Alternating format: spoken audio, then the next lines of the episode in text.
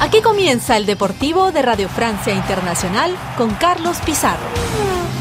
Saludos y bienvenidos a una edición más del Deportivo de RFI, un espacio el de hoy con cierto sabor argentino, ya que escucharemos parte de las declaraciones del recién galardonado y ya van ocho con este último balón de oro.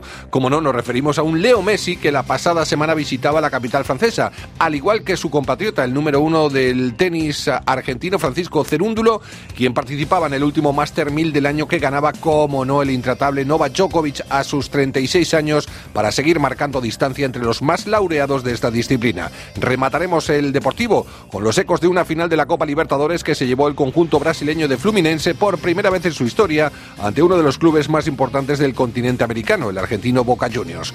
Hoy es lunes 6 de noviembre. Están escuchando la sintonía deportiva de RFI. Sean todos bienvenidos. Entramos en materia. Saludos desde París. Hace justo una semana se celebraba en el Teatro de Châtelet de esta ciudad la 67 edición de la Gala del Balón de Oro que otorgaba la prestigiosa revista francesa France Football.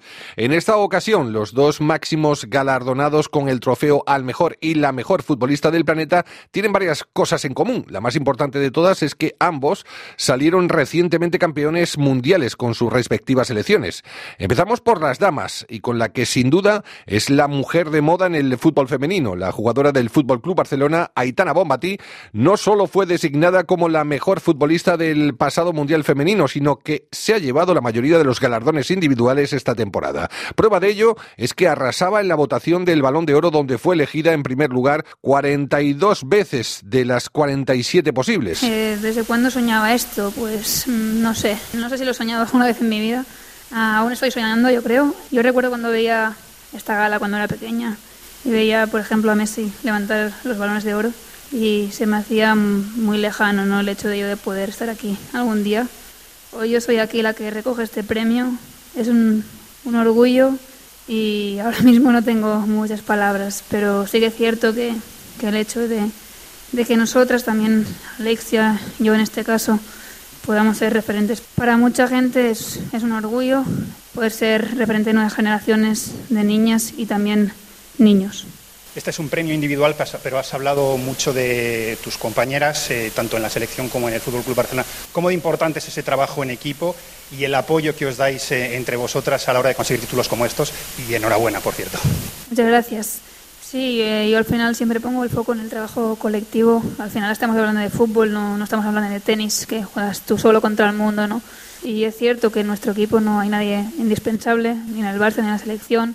Todas intentando poner a disposición del equipo la mejor versión de cada uno, hacemos un equipo campeón, ¿no? Por lo tanto, agradecer siempre a las compañeras que son las que obviamente eh, me hacen mejor cada día y por las que estoy aquí recogiendo este premio. Más ajustada fue la votación por el mejor futbolista masculino que se llevó finalmente Leo Messi. El capitán de la selección argentina ganaba su octavo balón de oro en compensación tras ganar su primer mundial con la albiceleste, muy seguido en votos por el delantero del Manchester City, Erving Haaland. El futbolista sudamericano sumaba 462 puntos, mientras que el noruego le pisó los talones con 357. Escuchemos ahora la reacción del actual jugador del Inter de Miami. Bueno, como dije siempre, no sé si soy mejor historia, ¿no? Y tampoco es algo que me lo pregunte o, me interese, entre comillas, ¿no? Eh, el hecho de que, de que se insinúe o se, se diga que puedo estar entre los mejores, como se dice, para mí ya es un, es un regalo,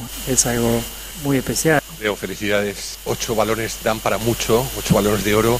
Yo no sé qué significado tiene este especial en relación a los otros. El primero que ganas después de haber sido campeón del mundo con la selección argentina. No sé si te quedan muchos balones de oro todavía en la cabeza. Eh, ¿Qué piensas en general de este en concreto?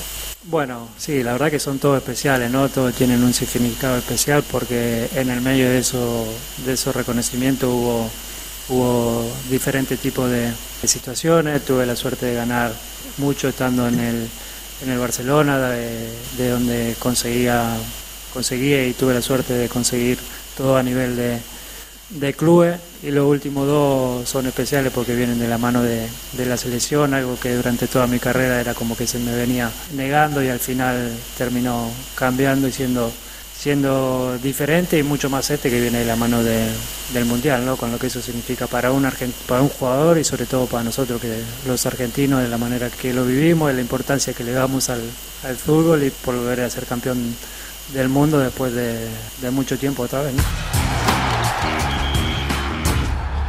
Ayer domingo concluía en el Polideportivo Multiusos de Bercy el Master 1000 Rolex de París con la victoria del ya, lo decíamos sin titulares, intratable Novak Djokovic, que a sus 36 años sumaba el título 97 de su carrera, el número 40 en un Master 1000 y en particular el séptimo en el torneo indoor parisino. El tenista serbio ganaba en la final al búlgaro Grigor Dimitrov con un marcador de 6-4, 6-3 para así hacer un doblete por segunda vez en la capital francesa, es decir, ganar el mismo año Roland Garros y Bercy. Desde el 2016, Nole no ganaba más de cinco copas en la misma temporada y además a distancia como número uno mundial del joven Carlos Alcaraz con un colchón ahora de más de 2.500 puntos.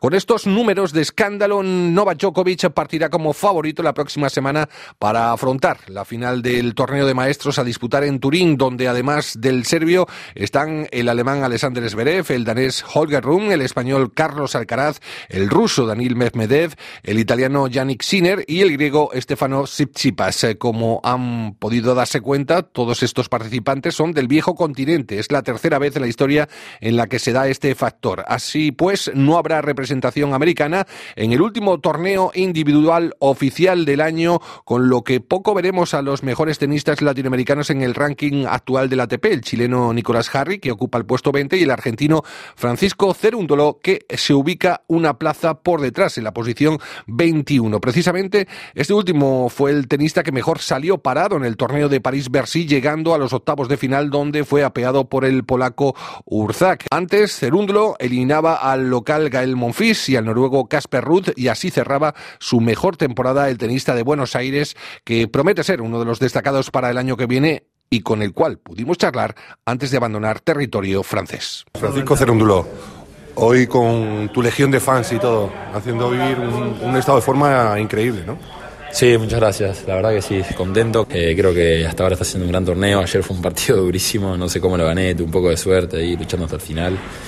¿Qué te da París que te pone las pilas? Llegas a octavos de final en Roland Garros, todavía no sé si te has quitado de la cabeza ese super tie break al quinto para entrar en cuartos, pero las sensaciones son buenísimas aquí en la capital francesa.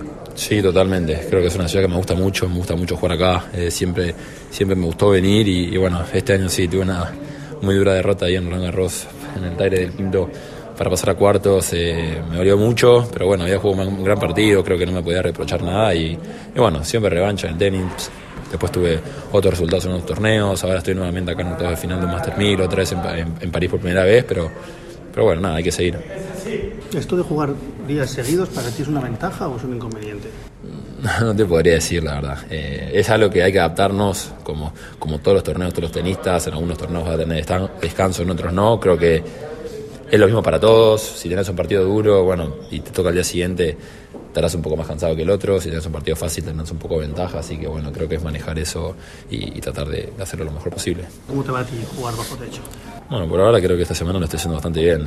Eh, jugué bien la semana pasada, eh, ese partido no, no, jugué mal, jugué, no, tampoco jugué bien, jugué normal, perdí ahí con Sonego en el tercero, pero bueno, en el primer partido bajo techo en el año. Eh, el año pasado no había jugado tan mal, era mi primer gira bajo techo y creo que lo hice bastante bien, así que nada, aprendiendo, adaptándome, tratando de adaptar mi juego a estas canchas y, y es depende de la cancha que te toque, hay algunas que son rápidas, otras son lentas, lo bueno es que no tenés sol, no tenés viento, eso bueno, en los cambios de lado capaz no, no te afecta nada de estar en un lado del otro, pero, pero bueno, después adaptarte al pique de la pelota, si pica abajo, alto, más rápido, más lento, eso depende de cada torneo.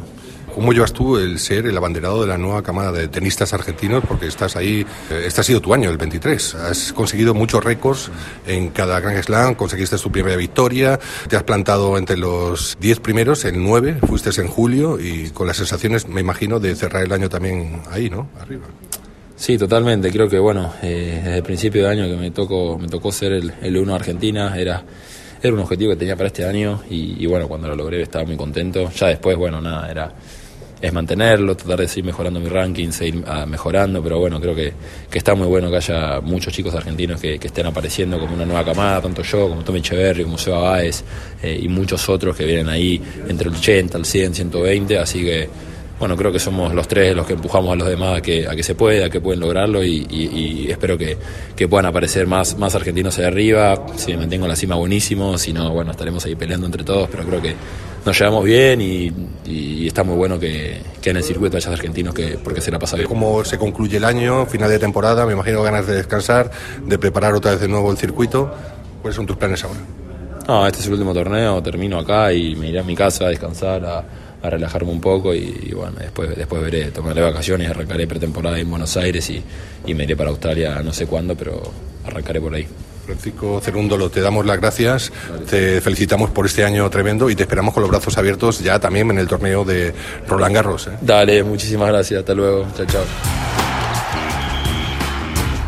Aún perdura la resaca de la final de la Copa Libertadores que el sábado ganaba por primera vez en su historia el club brasileño de Fluminense tras vencer en la final al argentino Boca Juniors con un marcador de 2 a 1. La final se decantaba en el tiempo extra con un tanto del Fluminense marcado por John Ken. No le faltó de nada una final disputada en el mítico estadio de Maracaná de Río de Janeiro. Las declaraciones que van a escuchar son del colombiano John Adolfo Arias, extremo del recién campeón continental Fluminense. Felicitaciones a todos sus seguidores. Yo acho que, que hoy todo el mundo está en esa euforia de, de conseguir algo histórico.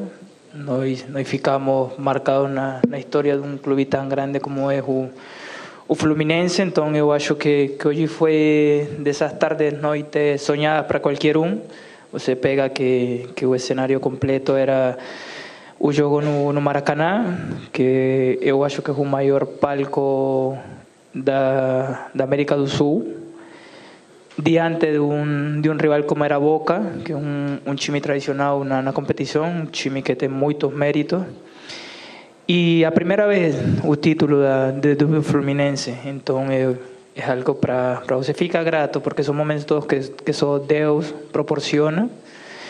E cara, eu acho que, que a dia de hoje, como, como o professor aqui falou, yo me siento valorizado no por, por el jugador que usó, sino por la persona que usó. Porque yo me levanto, me levanto cada día y, y me siento feliz. El Deportivo de RFI. Nos vamos, no sin antes dar una pincelada a nuestra página polideportiva que iniciamos con Fórmula 1 tras la finalización del Gran Premio de Brasil en el circuito de Interlagos, donde ganaba quién si no, el piloto neerlandés Max Verstappen de Red Bull, acompañado en el podio del británico Lando Norris, McLaren y el del español Fernando Alonso, Austin Martin, quien ganó la partida en extremis a la batalla del mantenían con el piloto mexicano Checo Pérez, quien final se quedó cuarto con su bólido de Red Bull.